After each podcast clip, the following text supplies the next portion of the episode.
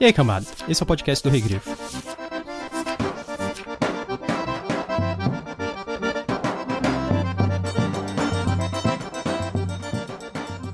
Nem todo dragão é mau. É igual cachorro. Tem uns que são maus, outros bonzinhos, depende da criação.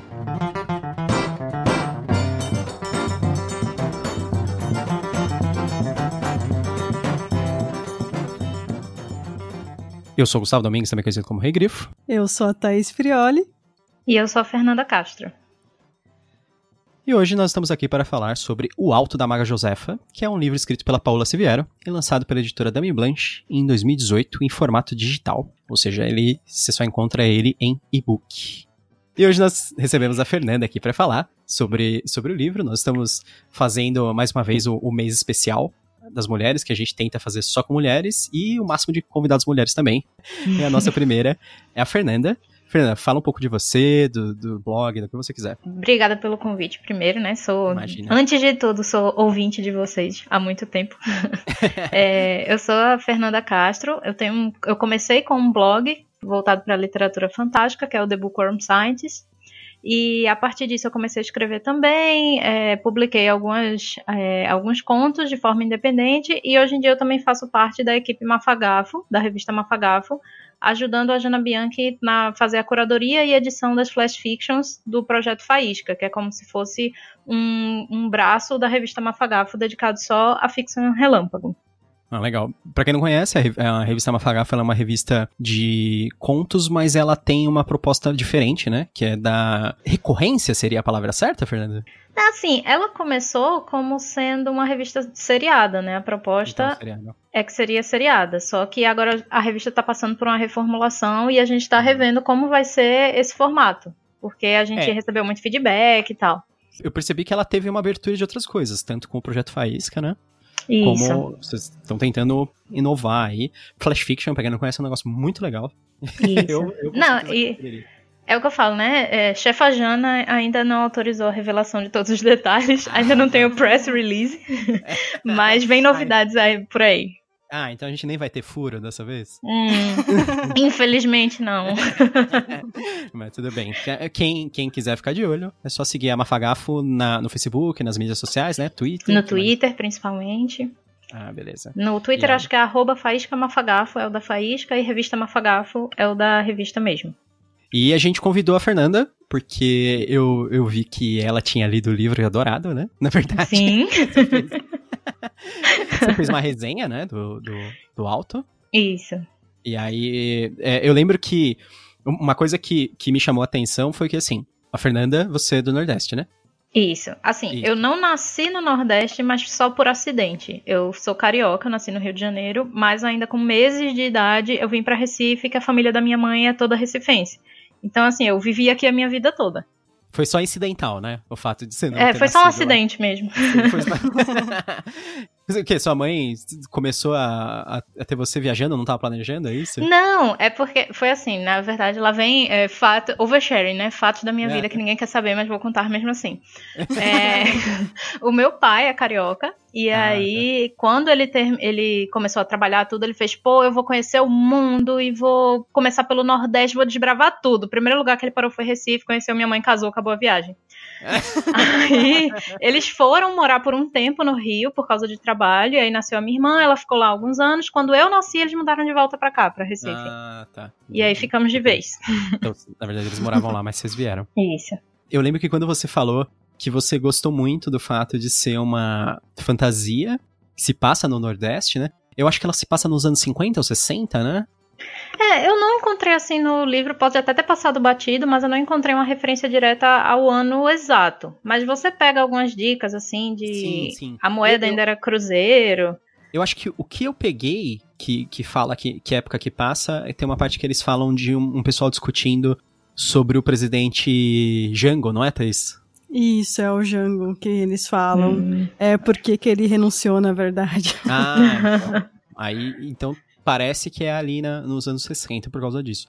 E, e, você falou que você gostou de ter lido o livro por ele tratar muito bem, falar sobre o Nordeste, mas não ser estereotipado, digamos assim, né? Isso, porque, assim, quando você tá usando o Nordeste como cenário, nem tanto, não tem tanto problema. Mas, por exemplo, o Nordeste é o mote do livro da Paola, né? Ele é, assim, o cerne do, do livro. Tanto que a premissa dele, o pessoal fala que é, é Arquivo X no Nordeste, né? Uhum. E é. aí, assim, não é, não basta você ter um cenário e você colocar assim, sei lá, ah, não, aqui os personagens estão andando e tem um cacto e uma praia. Isso só você só trouxe o cenário, mas você ambientar no Nordeste é muito mais coisa, né?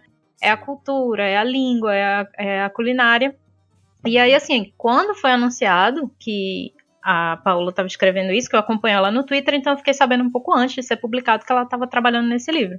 Uhum. E aí eu fiquei assim, ao mesmo tempo que eu fiquei muito animada por finalmente a gente ter uma ficção nacional que fosse ambientada no Nordeste sem aquela característica triste da seca, do sofrimento, do sertanejo, Sim. a gente tem pouca coisa assim de entretenimento mesmo voltado ao Nordeste, ao mesmo tempo eu fiquei apreensiva, porque eu pensei, poxa, será que ela vai trazer essa visão estereotipada de que aqui é só sertão, de que aqui é só seca?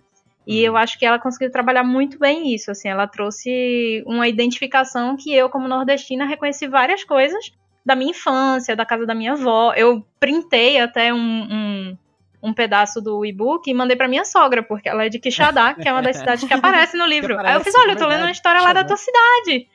E aí ela, nossa, porque é uma coisa muito rara da gente encontrar. E a Paola, ela não é no, do Nordeste, né? Aí seria uma preocupação a mais. Isso, né? seria uma Sim. preocupação a mais. Sim, é, é verdade. Ô Thaís, você não quer fazer o resumo agora pra gente poder depois conversar melhor sobre o livro? Aí a gente fala à vontade. Eu peguei esse resumo da própria Amazon mesmo, feito pela editora, que eu achei muito bom. Porque tem alguns resumos que a editora faz que caga o livro, mas esse aqui é muito bom.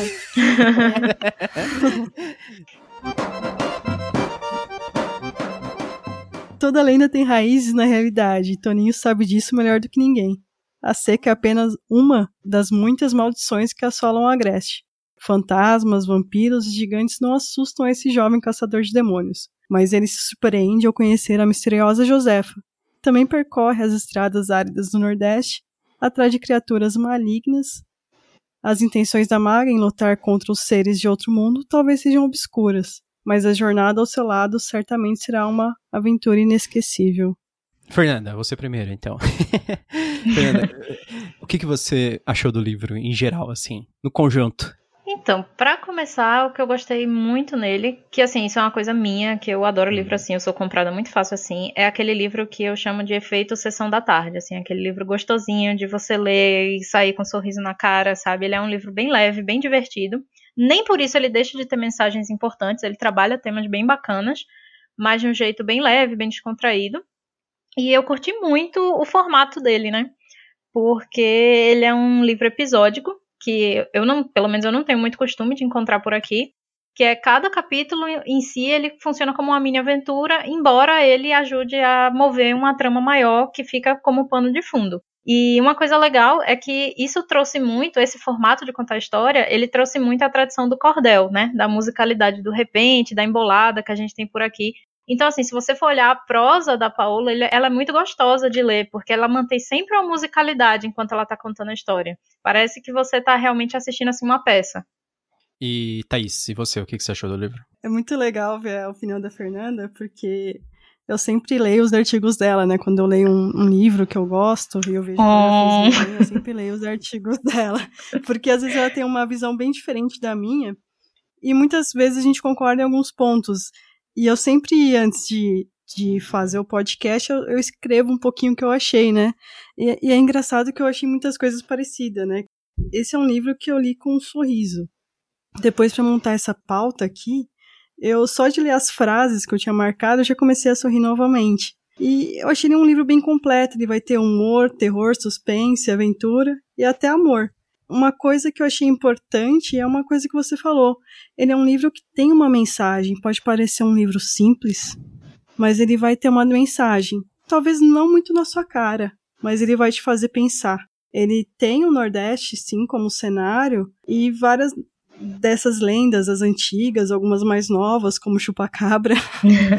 Mas o principal, acho que são os personagens, tanto o Toninho quanto a Josefa, e a relação entre eles. E como são duas pessoas tão diferentes que podem se ajudar e ao mesmo tempo como eles crescem como humanos. alguns momentos eu precisei pensar assim, ah, não, vou, vou, não vou ler tão rápido esse livro. Eu tô lendo muito rápido, vou parar um pouco para aproveitar melhor a história. Porque é uma leitura fácil que você quer terminar, né? E eu até me questionei, eu, per, eu, eu fiquei conversando com o Gustavo, será que a gente deveria fazer um episódio só mesmo para esse livro? Ou será que a gente devia fazer encontros, como a gente tem alguns, alguns podcasts, né? E eu pensei, ah, não, vamos fazer como a autora pensou. Em apenas um livro, vamos fazer um, um podcast só.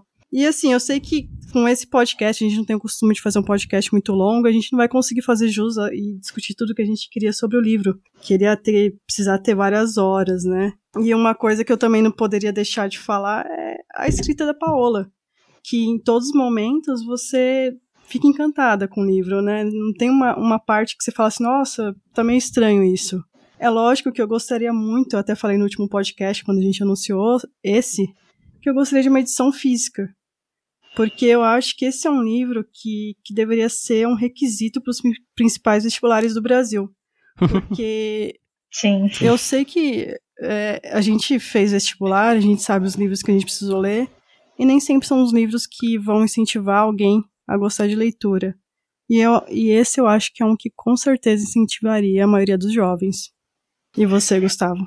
Olha, eu gostei, eu gostei pra caramba do livro. Na verdade, atualmente, acho que ele tá entre os meus prediletos, assim, de brasileiro, de ficção científica e fantasia. Talvez até seja o que eu mais goste, assim, pelo sentimento que, que o livro me despertou, por eu gostar do livro de forma, assim, pura e bruta mesmo. Não é por, por uma qualidade técnica, uma coisa específica, nada assim, é só porque o livro faz com que eu goste muito dele mesmo. Tem duas coisas que esse livro me faz lembrar muito, são duas coisas que eu adoro, então e ao mesmo tempo eu percebo que não é derivativo, não é necessariamente que esse livro vem dessas coisas. Mas uma é o Witcher, né, que é o, personagem do Geralt de Rivia, né, do, do Andrei Sapkowski, para que, que, a gente faz uma série de podcasts sobre eles. Eu sou muito fã do, das histórias do Witcher. Esse livro ele segue um modelo muito parecido com os, os, dois primeiros livros do Witcher, que eles eram divididos em contos. E ele tem uma coisa muito parecida também, que é dos do, os caçadores humanos, os caçadores que conversam, e que tentam resolver problemas. Eles não são apenas caçadores, eu diria que eles são solucionadores, assim, dentro das viagens deles. E a outra coisa, se a Fernanda quiser, a Thais também, vocês duas são, são leitoras disso, vocês podem me corrigir, mas eu senti muito um Terry Pratchett brasileiro por parte da Paula. Sim. Porque é, tipo, a minha parte predileta, na maior parte dos livros, é humor. Não precisa ser um humor pastelão, não precisa ser nada disso. Mesmo um livro de terror, ele ou um livro muito sério, ele pode ter humor, porque o humor é inerente do ser humano, é difícil não encontrar nada engraçado, mesmo numa situação ruim.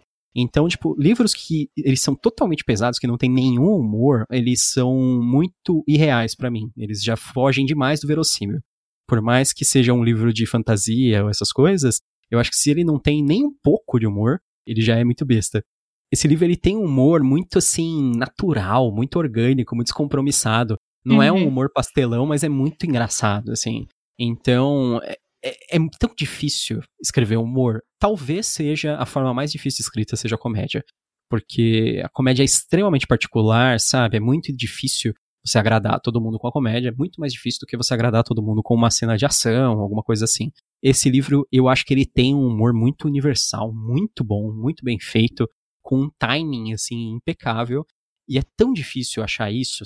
E ele é um humor também irônico ao mesmo tempo. Só que, como eu falei, não é que ele parece com o Terry Pratchett, porque o Terry Pratchett ele é um humor inglês, né? Ele é, ele é um humor muito mais satírico de uma maneira assim, às vezes até sem sentido, né? Puxando pro nonsense. É o humor nosso brasileiro, né? Isso, é o humor nosso brasileiro, assim, que é o, é o humor, ele não é o nonsense, ele é mais puxado pro dia a dia, pra uma conversa meio maluca, sabe? Uma coisa assim, tipo, uma pessoa não entendendo a outra.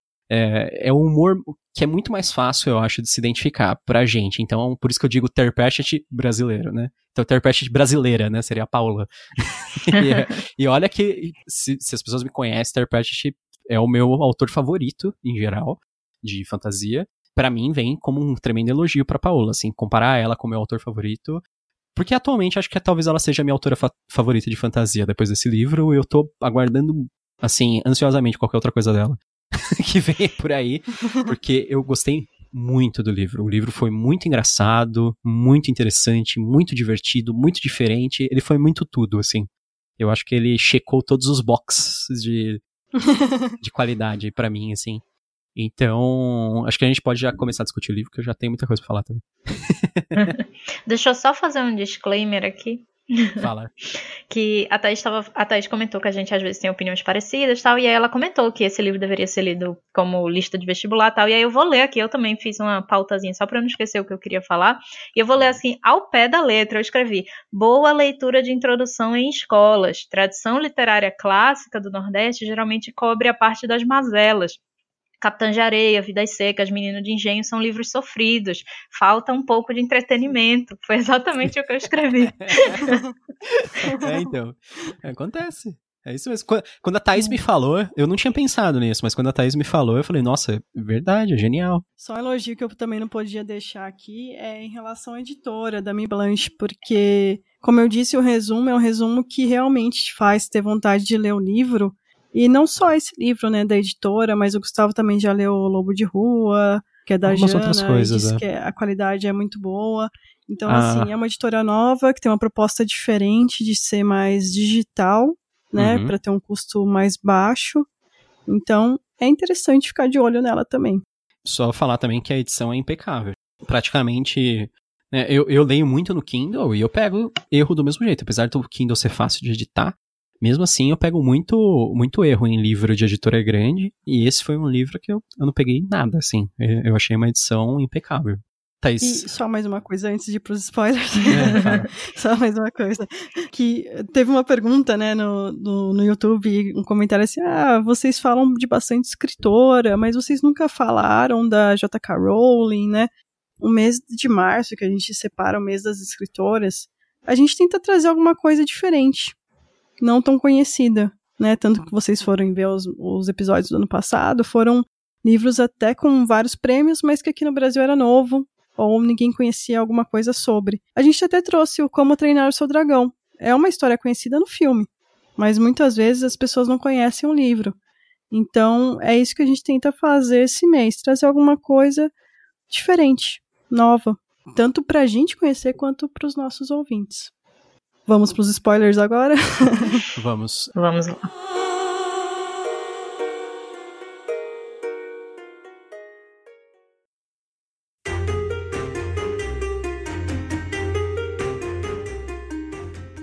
Todo mundo tem um bichinho na cabeça, chamado consciência, que avisa se estamos fazendo o que é certo. Ouça o seu bichinho e vai ficar tudo bem.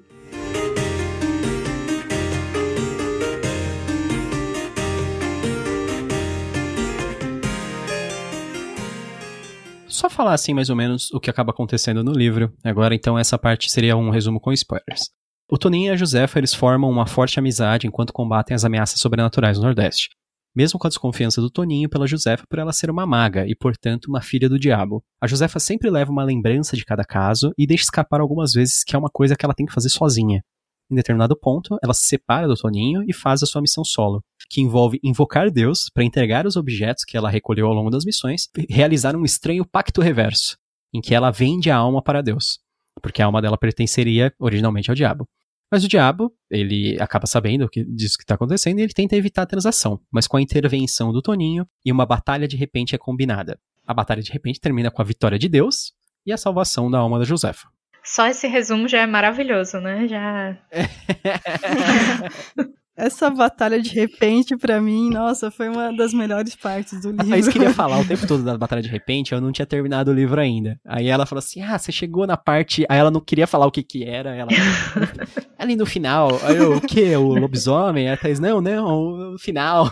É mais pro final. Mais pro final. Aí quando eu, quando eu falei assim, eu falei, Thaís, terminei o livro. Ela falou, ah, você viu a batalha de repente? Era isso. Foi muito bom. Que batalha de repente é uma coisa tão assim recorrente no nosso dia a dia. Do é, trem? No trem. É, não é uma batalha. É, ali na né? Sé, na Praça da Sé em São Paulo, tem. É, praticamente, né? Mas tem muito repentista. na Praça de, da Sé de São Paulo também tem um pessoal que vai lá se apresentar diariamente. Então, é uma coisa que a gente vê do nosso dia a dia isso. Sei. E quando você vê isso num livro é muito legal. Foi engraçado. E foi inusitado, é. né? Porque que a gente vê na literatura americana em geral aquela história do, do diabo como um músico, né? É muito comum essa ideia do Principalmente uhum. ali no, uhum. no sul dos Estados Unidos, aquele negócio do o diabo tocando guitarra e essas coisas. Tem até, acho que tem até um filme, né, baseado nisso, que o, quem faz o diabo é o Steve Ray. É, Tenacious D, do Jack Black. Que eles, que eles fazem a batalha de heavy metal. Mas tem um que é de um moleque que ele, que ele acho que aposta a alma com o diabo numa, numa batalha de guitarra também, que é um, é um filme dos anos 80, se não me engano. Mas é, essa ideia, assim, do, do diabo como músico. E... No próprio seriado do Lucifer, né? O demônio ele toca piano e é dono de uma boate que toca jazz, então. É, então. Que é. Porque você sabe, né, que ambiente de música é ambiente de droga. É ambiente então, de droga, ser, exato. eu, eu, não, eu não tô falando isso de verdade, isso é uma frase do choque de cultura, né? mas, mas, de qualquer maneira, trazer isso, assim, fazer uma tradução brasileira disso como uma batalha de repente, eu achei que foi muito genial, né, assim, porque como que você faria, né? Uma, uma, uma, batalha de música e você falaria assim, ah, uma coisa bem brasileira. Não ia ser uma, uma batalha de escolas de samba de Deus e do diabo, né? então, tipo, tinha que ser um contra um. Então, uma batalha de repente foi melhor. E aí eles fazem aquele negócio do tipo, um apela pra, para os sentimentos negativos do público, de você gerar revolta nas pessoas, né, contra Deus, e o outro apela para, como que eu vou dizer, para compaixão, pra esperança, né, pra esperança né? das pessoas, é. que seria um sentimento mais forte que acaba vencendo no final, né? Eu acho meio, meio genial, né? Assim. Eu acho que, assim, o livro como um todo, ele é muito bem planejado, e nessa parte especificamente, assim, é muito difícil você conseguir, num livro, numa mídia escrita, você passar música e passar esse sentimento de musicalidade de um jeito que fique assim agradável para o leitor, porque eu lembro sempre assim, por exemplo, quando a gente está lendo Tolkien e vem tradução de música do Tolkien e assim a gente lê aquilo tipo sem ritmo, sem nada. E eu acho que o Alto ela conseguiu dar todo um você consegue imaginar a música acontecendo assim, como Sim. a cena está se desenrolando. E é difícil você fazer isso escrevendo. É complicado mesmo. Ah, você falou da tradução na hora, eu pensei do a, as músicas do Tom Bombadil, que são muito Isso que... português, né? Pois é. Passar isso para português, nossa, dificílimo, imagina. Uhum. pois é, e geralmente música em livro é aquela, aquele capítulo que o leitor pula, né? Sim, sim. E já no caso da Paula é como se fosse assim, o grande finale, o crescendo do livro dela é o momento de música, sim, né? Do ambiente de drogas. É, de drogas. Mas Ó, tira, tirando o repente, não vale esse. Não vale essa. Qual, qual que é a história favorita de vocês do livro? Acho que é a vampira alcoólatra. é, ela é muito boa, ela é muito boa. A vampira alcoólatra é, é uma das mais engraçadas, né? Eu acho que, assim, eu deveria puxar a sardinha pra de Quixadá, porque foi a que mais rolou identificação para mim. A de Quixadá é mas é eu gosto muito. Quixadá. Que eu não me lembro. É uma. Eu acho que é a da barragem. Do açude. Ah, da sereia. Isso, do açude. Ah, tá. É. Que eu até falei com a Paula, eu fiz, poxa, Paulo, mas o de Alien não é lá, porque Quixadá é o lugar onde mais tem avistamento de OVNIs ah, do Brasil. Que da hora. Aí eu fiz, ah, é? poxa, é? Paula, você não botou o Alien lá. O do chupa-cabra. É, lá tem um centro de estudos extraterrestres, inclusive. O chupa-cabra devia ser lá. Nossa. Nossa. É, ah, então. A do chupa-cabra é muito boa. Mas também. eu acho que eu escolheria como favorito eu acho que eu gosto muito daquela do tesouro amaldiçoado que eles vão buscar. Ah, ah sei. Eu me diverti muito do, naquela. Nossa, vocês estão me deixando em dúvida agora. Porque... Ó, eu vou falar. Eu, eu, sei que não vale escolher mais de uma, mas assim, eu gosto muito da ação e, e da tensão da, da história do lobisomem, que eu acho que é uma que uhum. ela cria, assim, e ela, e ela também é trágica, porque as outras têm um tom muito mais leve, e ela tem um tom mais trágico, né? Mas eu acho muito legal toda essa criação. Mas é assim, uma que eu me matei de rir também, além da da vampira, é a do Golem dançando forró. Ah, é muito boa eu, também. A, a Thaís estava dormindo e eu tava lendo ainda na cama. Eu fiquei rindo sozinho, tentando me segurar pra Thaís não acordar, assim. porque, porque quando ela começa a descrever o que o Golem tava fazendo, assim, e eu fico assim, nossa, isso parece. Aí de repente, assim, aí a Josefa identifica: o, o Golem tá dançando forró. Aí eu, puta, é, é, muito, é muito bom. bom. É muito bom.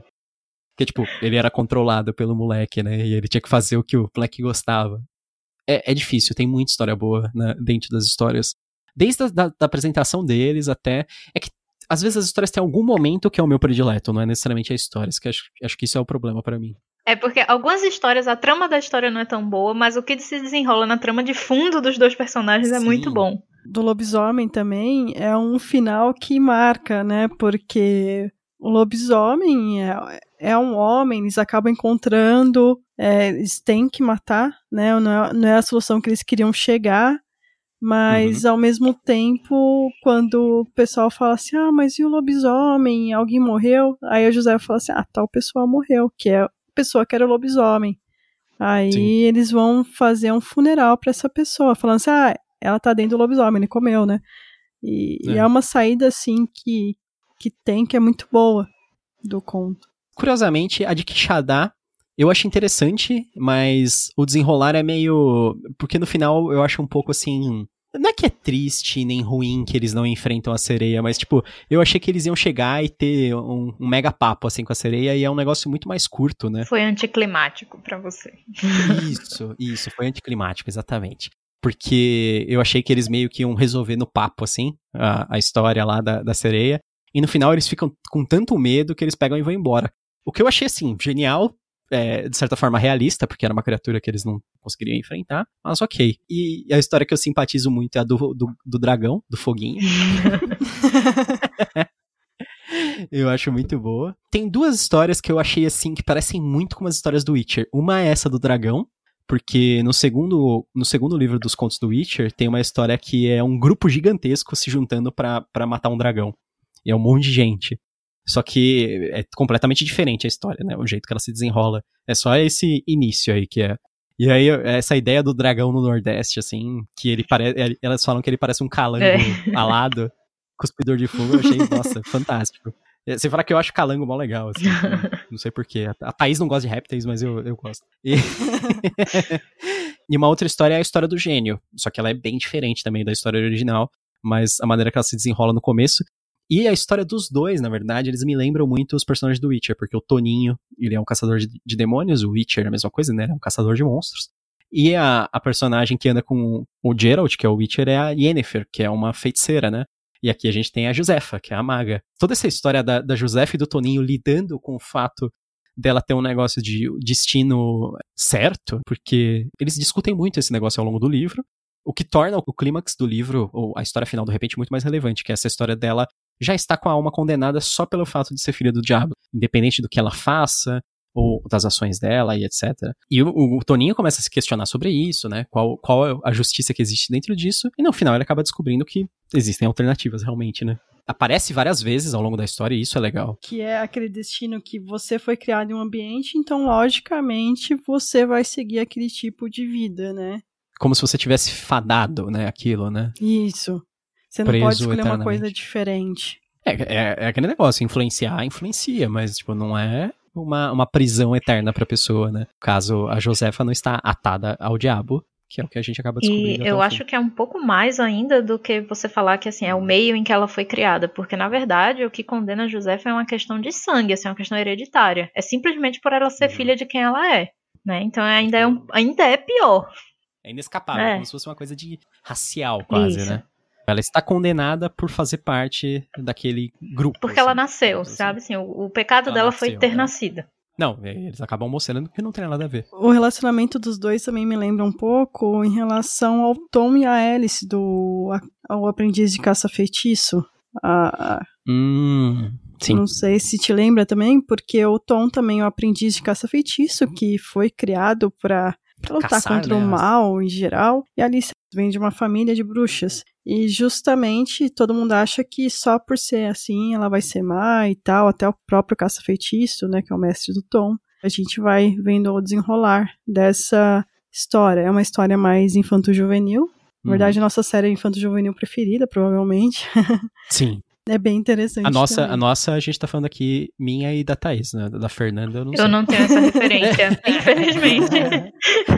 A gente não tá incluindo a Fernanda no nossa, no, no, no grupo do, dos super fãs de Caça Feijões. Mas começa a ler. É, é fica a dica. É que o, o Alto da Maga Josefa não é infantil juvenil, então não dá para ser um dos meus prediletos, porque eu me identifico mais, assim, por fato de ser no Brasil, né? Uhum. Essa... Eu acho que o Alto da Maga Josefa, eu não consigo classificar um público. Assim, é pra todo sabe? mundo. Ah, só. É complicado. ele é, ele é um, um livro para todo mundo. Ô, ô Thaís, só pra falar um negócio. Você falou que o seu predileto é o da, da vampira.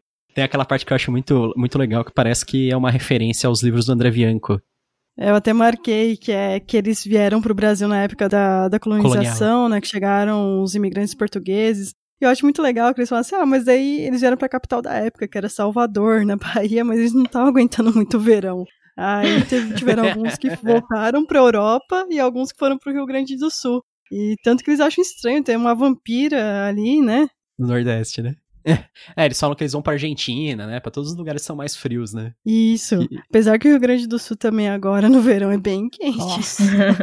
mas, mas é muito engraçado essa parte, é muito boa. Eu acho essa é uma sacada muito boa, assim, do Autor Maga Joseph também, é não ficar preso totalmente ao folclore brasileiro. Ele traz o folclore brasileiro, traz as nossas coisas, e ao mesmo tempo ele mistura com o folclore europeu, né? Que também se integrou às nossas histórias, né?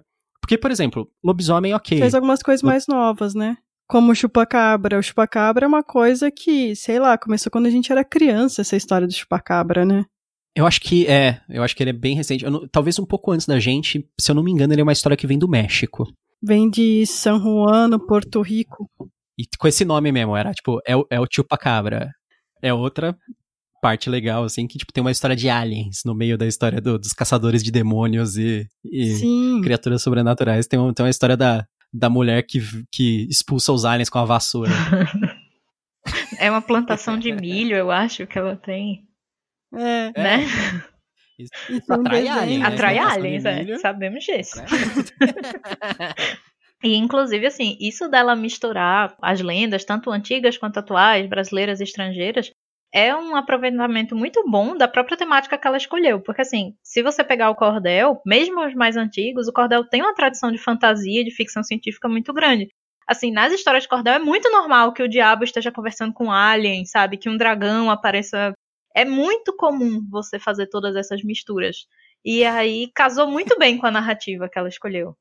Porque não fica parecendo uma coisa forçada, sabe? Você tá, pô, um, um vampiro, aí de repente um alien, não causa estranhamento, porque encaixa no imaginário popular. Mas o, o, Cordel é o rei dos crossovers, na verdade, né? Pois é. Ninguém. Pouca gente percebe, mas eu nunca esqueço que tem um Cordel que é genial, que é Lampião versus Predador. Isso, esse é muito famoso. Predador é aquele alien que caça o Arnold Schwarzenegger no primeiro filme. E é, imagina se o Predador viesse caçar a presa mais perigosa do Nordeste, que é o cangaceiro Lampião. Exatamente. E eu acho que é, é, é uma elaboração em cima disso, né, uhum. né, praticamente, tipo, dessa mistura, assim. Porque, tipo, não tem limites. Você tá criando uma história de fantasia, você quer falar de uma coisa interessante, divertida, engraçada, então dane-se. Tudo bem que Predador tem limites porque ele é um personagem com direitos autorais, né? Mas... É, é como se fosse assim, não, não tem uma preocupação de fazer uma criação de mundo que explique assim como o Predador chegou para encontrar, sabe? Sim, é vale sim. tudo, porque a graça é você trazer o humor e aquela troca assim de, de, de farpas, de piadas, assim, de o que aconteceria se fulano encontrasse com fulano. Porque eles estão juntos? Ninguém quer saber, assim, não é interessante. Não tem importância, sabe? Eu acho genial, tipo, umas expressões também. Tem algumas coisas que eu nem conhecia. Na, na história da vampira, tem. Quando eles descobrem que a vampira só bebe dos homens muito alcoolizados, aí o, o Toninho fala assim: o que, que eu faço agora? E aí a, a Josefa vira pra ele e fala assim: come água, desgraçado. É. e aí, tipo, eu não sabia o que, que era. Comer é. água é, é encher a cara, né? Tipo, beber cachaça, que é aguardente, né? Você come água. Eu fiquei morrendo de rir também nisso. Na verdade, tem várias, várias partes. Assim. Ah, sim, tem várias partes que ela fica zoando o Toninho também, né? Que é, então. tem uma parte que ela fala, não lembro qual é a história, que ela fala ah, assim, é ah, foi boi, preciso... É do boi da cara preta.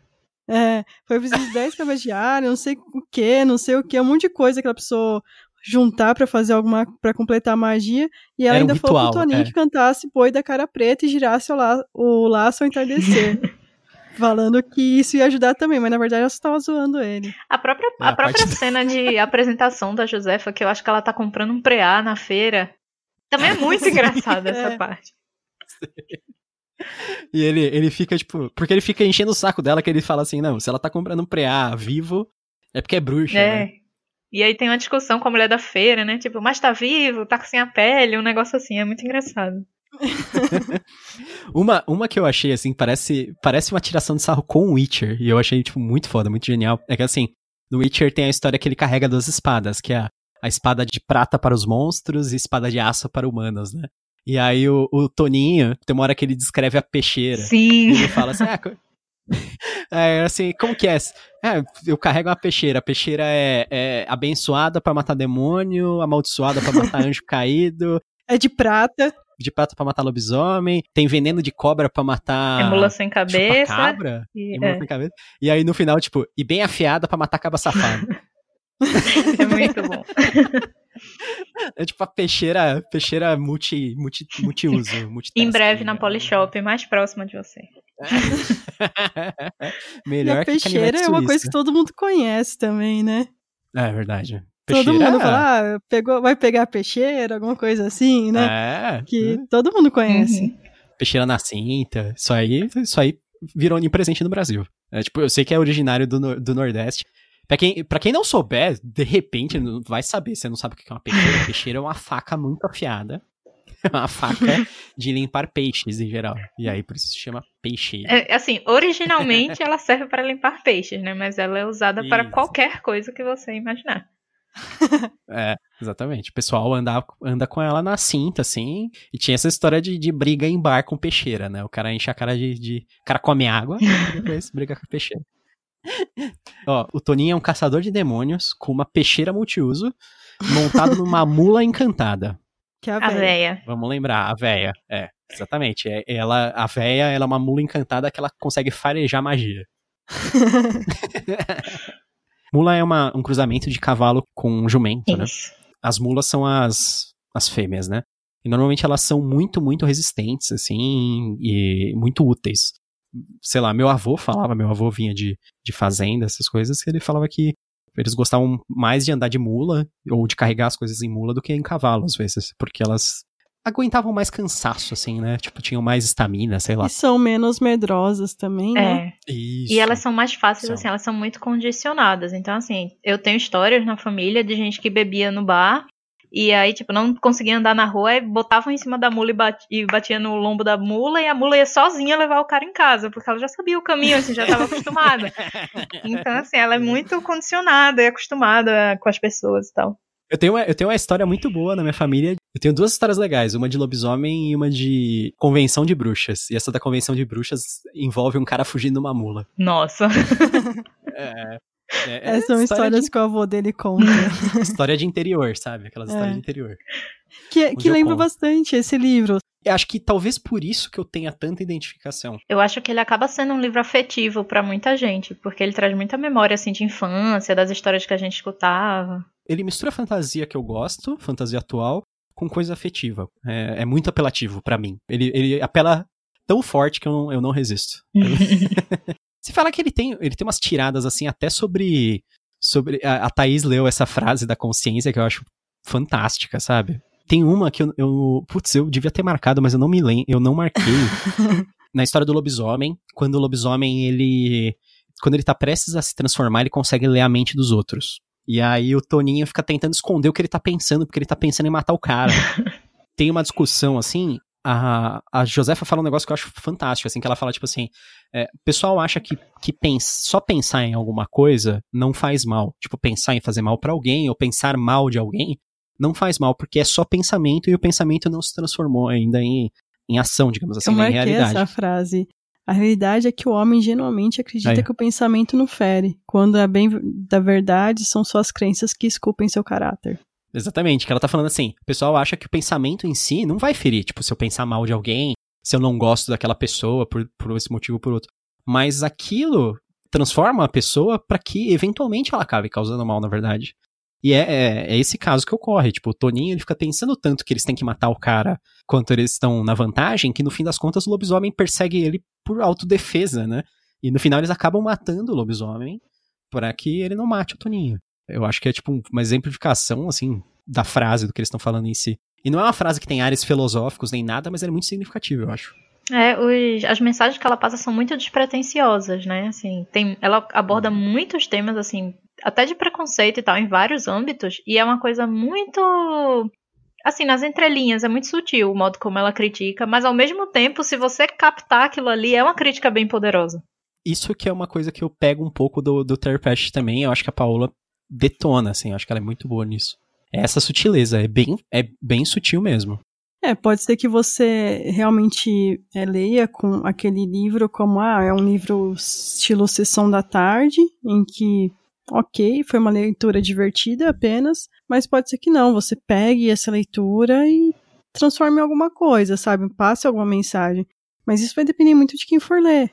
Qual a mentalidade uhum. que você for ler. De novo, um ótimo livro para debater em sala de aula, né? Sim, com certeza. Eu acho Poxa. que deveria ser distribuído em sala de aula, assim, nas escolas. Se eu tivesse lido esse livro, eu ia adorar, provavelmente. Um monte de história legal, assim, tipo, coisa divertida. Porra, história de. Uma história de lobisomem, história de vampiro, história de dragão, história de sereia, história de chupacabra. Até parece que eu, como, como criança ou adolescente, não ia adorar essas coisas. É, e o, uma coisa interessante também é que ela mostra o quão diverso é o Brasil, e muitas uhum. vezes a gente tem aquela ideia do Nordeste, que é tudo uma coisa só, e não, ela mostra o quão diverso é a região do Nordeste, né? Como cada estado tem sua coisa em específico, igual o Toninho, Sim. ele fica em um estado em específico, em outros tem outras pessoas que vão fazer esse tipo de serviço, né? E hum. no estado dele é mais comum algumas coisas, em outros outras coisas. Então, assim, é, não falar assim, ah, é Nordeste. Nordeste é, um, é bem. É, tem, tem nove estados lá. É que nem de África, né? Que África parece é. que é um é. negócio só, né? Quando é um continente cheio de países totalmente diferentes. Ou então índio, outro. que é todo mundo é o mesmo Deus, é. a mesma língua, índios. É, é índio. é, então. É, é o Nordeste tem nove estados, tem a capital de cada uma, que é uma coisa, você vai pro interior, vai ser uma coisa totalmente diferente, sabe? Igual todo estado. Uhum. Essa foi, uhum. inclusive, quando eu postei a resenha do Alto da Maga Josefa no blog, essa foi uma das dos comentários que eu mais recebi. Foi o pessoal falando que tinha gostado que eu tinha tocado nesse ponto e que tinha sentido isso também no livro. Que não é, é a noção de que o Nordeste, além de ser bem representado, foi representado em diversidade. Que não é todo mundo uhum. igual, né? E assim, só para dar um disclaimer que, do que eu já estava falando antes, eu não acho que a ficção ela precisa ser embarreirada, assim, do tipo, eu só posso escrever sobre o que eu conheço, por exemplo, eu sendo nordestina só posso escrever sobre o Nordeste. Não acho que a Paola fez errado em ambientar, sabe? Mas assim, se você, se o mote do seu livro é trazer um pouco de representatividade, se isso é importante para a tua ficção, então você tem que fazer isso com um pouco de responsabilidade, né? Com pesquisa e tal. Principalmente se você for uma pessoa de fora. Sim. Só pra ficar claro que assim, não acho que ela fez algo errado. Eu sou contra esse negócio assim de tipo, ah, eu não posso escrever sobre o assunto X porque eu não vivencio isso. Claro, uma pessoa que vivencia vai ter uma, uma, uma visão. Uma é, uma visão muito mais é, específica, íntima, né? é, Forte, muito mais né? íntima. Pois é, mas eu acredito que é possível. Mas assim, né? Vamos fazer isso direito, né? É, nada que uma boa pesquisa, uma leitura crítica Isso. específica não, não deu, deu uma melhorada boa, né? Até porque em todos os estados a gente tem, é todo mundo de todos os lugares do Brasil, né? Então é fácil você achar uma pessoa, ah, eu sou do, é, de Pernambuco, eu sou da Bahia, eu sou da Paraíba, é fácil isso. E, e, são pessoas diferentes, com costumes diferentes, muitas vezes. É igual o pessoal fala assim: ah, você vai pro sul, o pessoal do sul, ah, todo mundo toma chimarrão, todo mundo sabe. Não é só isso. Uhum, pois é. Tem gente lá que não vai gostar de chimarrão. É, o pessoal, você acha que o pessoal acha que o pessoal de São Paulo, ah, só trabalha. Eu, eu, não é só, eu não gosto de trabalhar, por exemplo. Então... É, é, o carioca só gosta de praia. E também, sabe, assim. É. Né? É, são, são os estereótipos, né? É, pois é. A gente. É, e eu acho que ela trata isso bastante relacionado também à religião, né? Porque a gente tem religiões assim ricas aqui no Brasil. A gente vai ter várias diferenças entre a cristã, mas a gente também tem várias religiões de origem africana que vieram para cá, de outras que surgiram aqui mesmo, né? Sim, e crenças daqui mesmo. Né? Então, é, isso que é interessante, como ela trata isso, e, e tem até uma, uma frase que eu marquei, que é Deus falando, né, que não é o caminho que você tome, sim a direção que você segue, né. As religiões, elas são mapas diferentes para se chegar ao mesmo lugar, mas cada um pode tomar o caminho que quiser para alcançar o céu. É muito bacana. Eu não sei, seria legal se a, se a Paula lançasse uma, uma continuação, que ela colocasse um, sabe o que você marcou até aqui, creepypastas, hein, Thais? Sim, que, pra quem não sabe, creepypastas, elas são lendas ou folclore atual que surgem na internet. São coisas que, que surgem como, como histórias que se espalham, né? A gente chama também de. Tem gente que chama de lenda, lenda urbana, urbana, né? Lenda urbana é uma coisa assim, meio anos 90, né? Vamos, digamos, loira do banheiro, e creepypasta é uma coisa que tem mais a ver com a internet mesmo, né? Que é bem mais atual. Vamos usar um exemplo de fora, que seria o Slenderman, que é aquele cara de, de terno sem rosto. Eu acho que essas coisas seriam legais, assim, ver hoje em dia no, num contexto, assim, no Nordeste. Seria uhum. interessante. É só, só, uma sugestão, assim, eu tô só lançando aqui. Não, inclusive, assim, essa foi a minha única crítica ao livro, que nem chega a ser, assim, crítica-crítica, é. mas que eu achei o final um pouco corrido.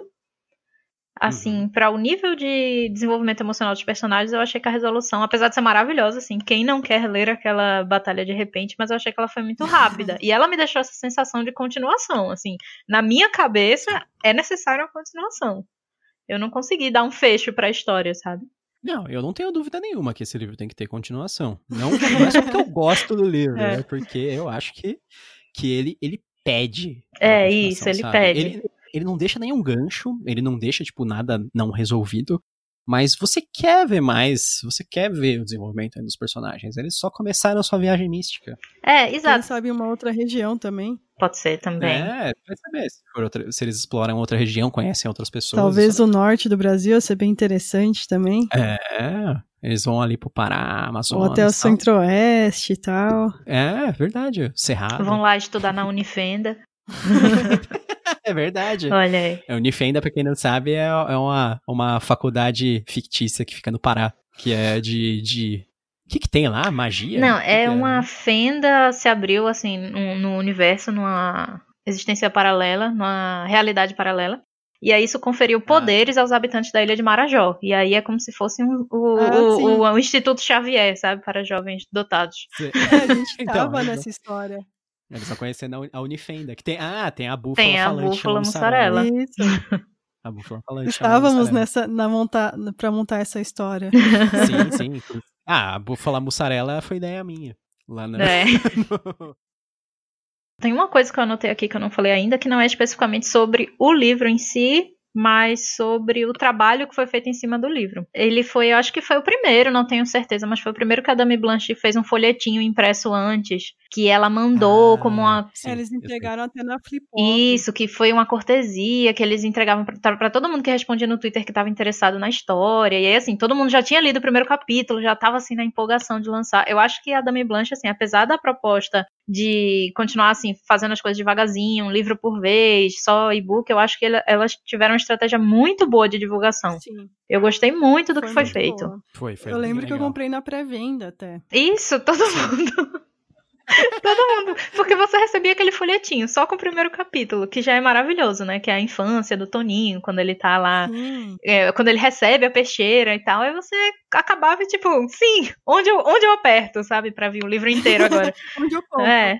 Posso ter agora? Né? Exato. Né? Foi muito bem planejado tanto a, a, Ana, né, como a Clara são pessoas divertidíssimas, né? Sim. Tanto pessoalmente quanto no Twitter, Facebook. Então, é, isso ajuda também a divulgar. É. é a Clara participou ano passado do, desse, dessa nossa onda de podcasts aí com convidadas. Foi. Isso. Qual que ela fez, Thaís? Você lembra? O De Volta para Casa. Ah, De Volta para Casa. Da Shana é Maguire. Foi indicação dela, né? O livro, inclusive. Foi bem legal.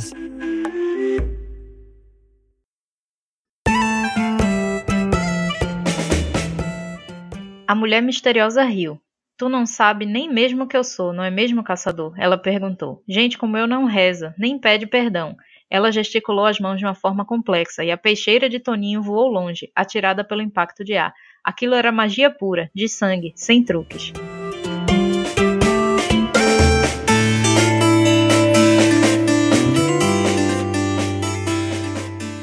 Thaís, você recomenda o Alto da Maga Josefa? Acho que depois desse podcast, né? Não, né?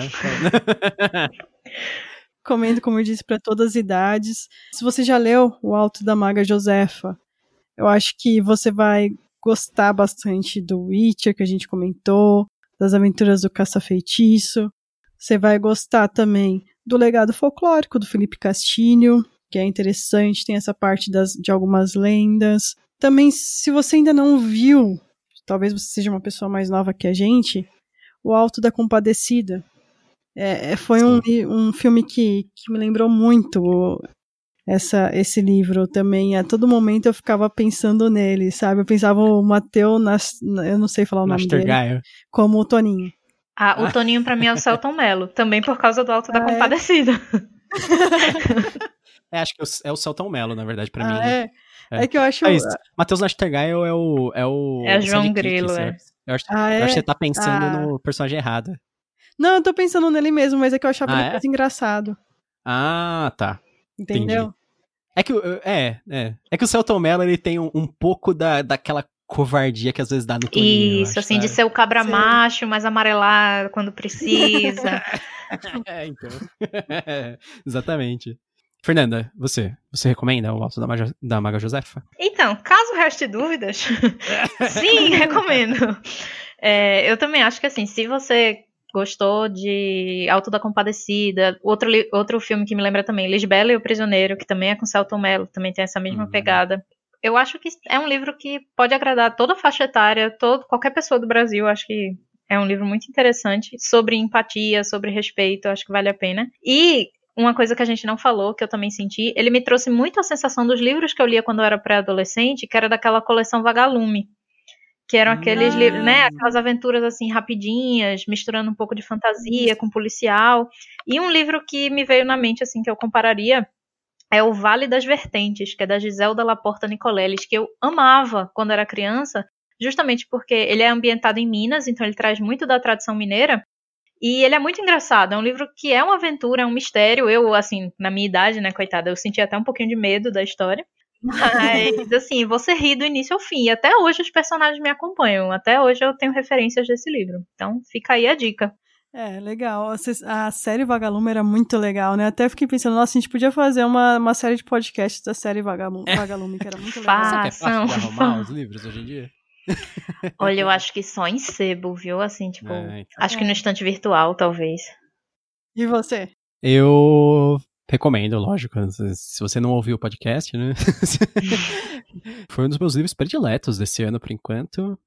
Aliás, por enquanto eu acho que ele é meu livro predileto do ano. É um, é um dos meus prediletos brasileiros, talvez o que eu mais gostei. Ele afeta muito pessoalmente, então talvez por isso eu goste tanto dele, mas eu recomendo muito mesmo, de coração se você gosta de tudo isso que a Thais falou, também de tudo que a Fernanda falou, e eu, eu, eu vou adicionar ainda séries. Eu acho que a, a Fernanda tinha comparado, né? Arquivo X, se você gosta dessa história de investigação sobrenatural, de um caso toda semana, eu acho que é, ele tem esse formato legal, e ao mesmo tempo criando um arco de história geral, né?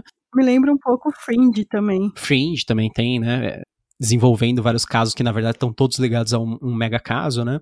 Mas nessa história, o, o grande arco de história envolve a história da Josefa, né? Da, da alma dela, o envolvimento pessoal dos dois, né? Dele, do Toninho e da Josefa. Eu acho fantástico, recomendo demais, assim, para todo mundo que possa ler, tenha como ler no digital aí, é, eu acho que é, tipo, quase obrigatório. Você fala que, assim, o livro é tão barato pela, pelo nível de versão que ele dá que eu, eu acho um roubo. Parece que a gente tá roubando a editora é, é 3,59. Tanto que, assim, o Gustavo e eu, a gente compartilha uma conta no Kindle, mas eu comprei tanto pra minha conta tanto quanto pra dele. A gente comprou duas eu vezes. Achei um absurdo comprar uma vez só. É. é. E se sai físico, a gente vai comprar de Compra novo. de novo. Eu compro Sim. e ainda pego o autógrafo com a Paula. Porque o livro tem 250 páginas por R$3,50 é, é animal. É muito bom o livro, assim. Quando a gente fala aqui é livro digital, o, pelo menos o da Amazon, você pode ler tanto no seu celular, quanto no seu computador, quanto no seu tablet. Então é assim, não é porque você não tem o Kindle que você não, você não pode ler, não consegue. Você, então você consegue. Você consegue ler no, no aplicativo da Amazon, né, Tess? Isso. Sim. É um aplicativo específico para o Kindle que hum. é uhum. bem fácil. Porque o que é interessante do Kindle é que ele é mais confortável a leitura, ele te lembra mais um livro, porque não tem aquela luz direto no seu rosto, né? Igual o computador ou um celular. Sim. Mas tem gente Já que é o... totalmente habituado a ler no computador. Se você Sim. consegue, se você lê bastante, é tranquilo. Thaís, qual que é o próximo livro? O nosso próximo episódio vai ser sobre Jonathan Strange e Mr. Norrell, da Susanna Clark. Também um livro bem grande. Também Fernanda, Fernanda gosta, né? É, eu acho que é o meu livro favorito da vida. é, já, é, já, vai fazer uma dobradinha, né? Já participa dos dois, né? oh, tamo aí. Então é isso. Espero que vocês tenham gostado desse episódio. Muito obrigada, Fernanda, pela participação. Se você não conhece o trabalho da Fernanda, confere na Mafagafo e o site Bookworm Science. A gente vai deixar os links. Fernanda, tem mais algum recado? Ah, só agradecer a participação. Adoro conversar sobre livro, né? Eu sempre falo, né? Quando o pessoal me convida, eu digo, se preparem, porque se deixar eu posso falar o dia inteiro sobre livro. Então, assim, sempre um prazer estar conversando com vocês. Também adoro o trabalho de vocês. E quem não conhece, é só olhar os links lá embaixo. Beleza. É, muito obrigado, Fernanda, também. Queria te agradecer. E tchau, tchau. Até mais. Até a próxima. Tchau, tchau. E bem-vindos a Canavial.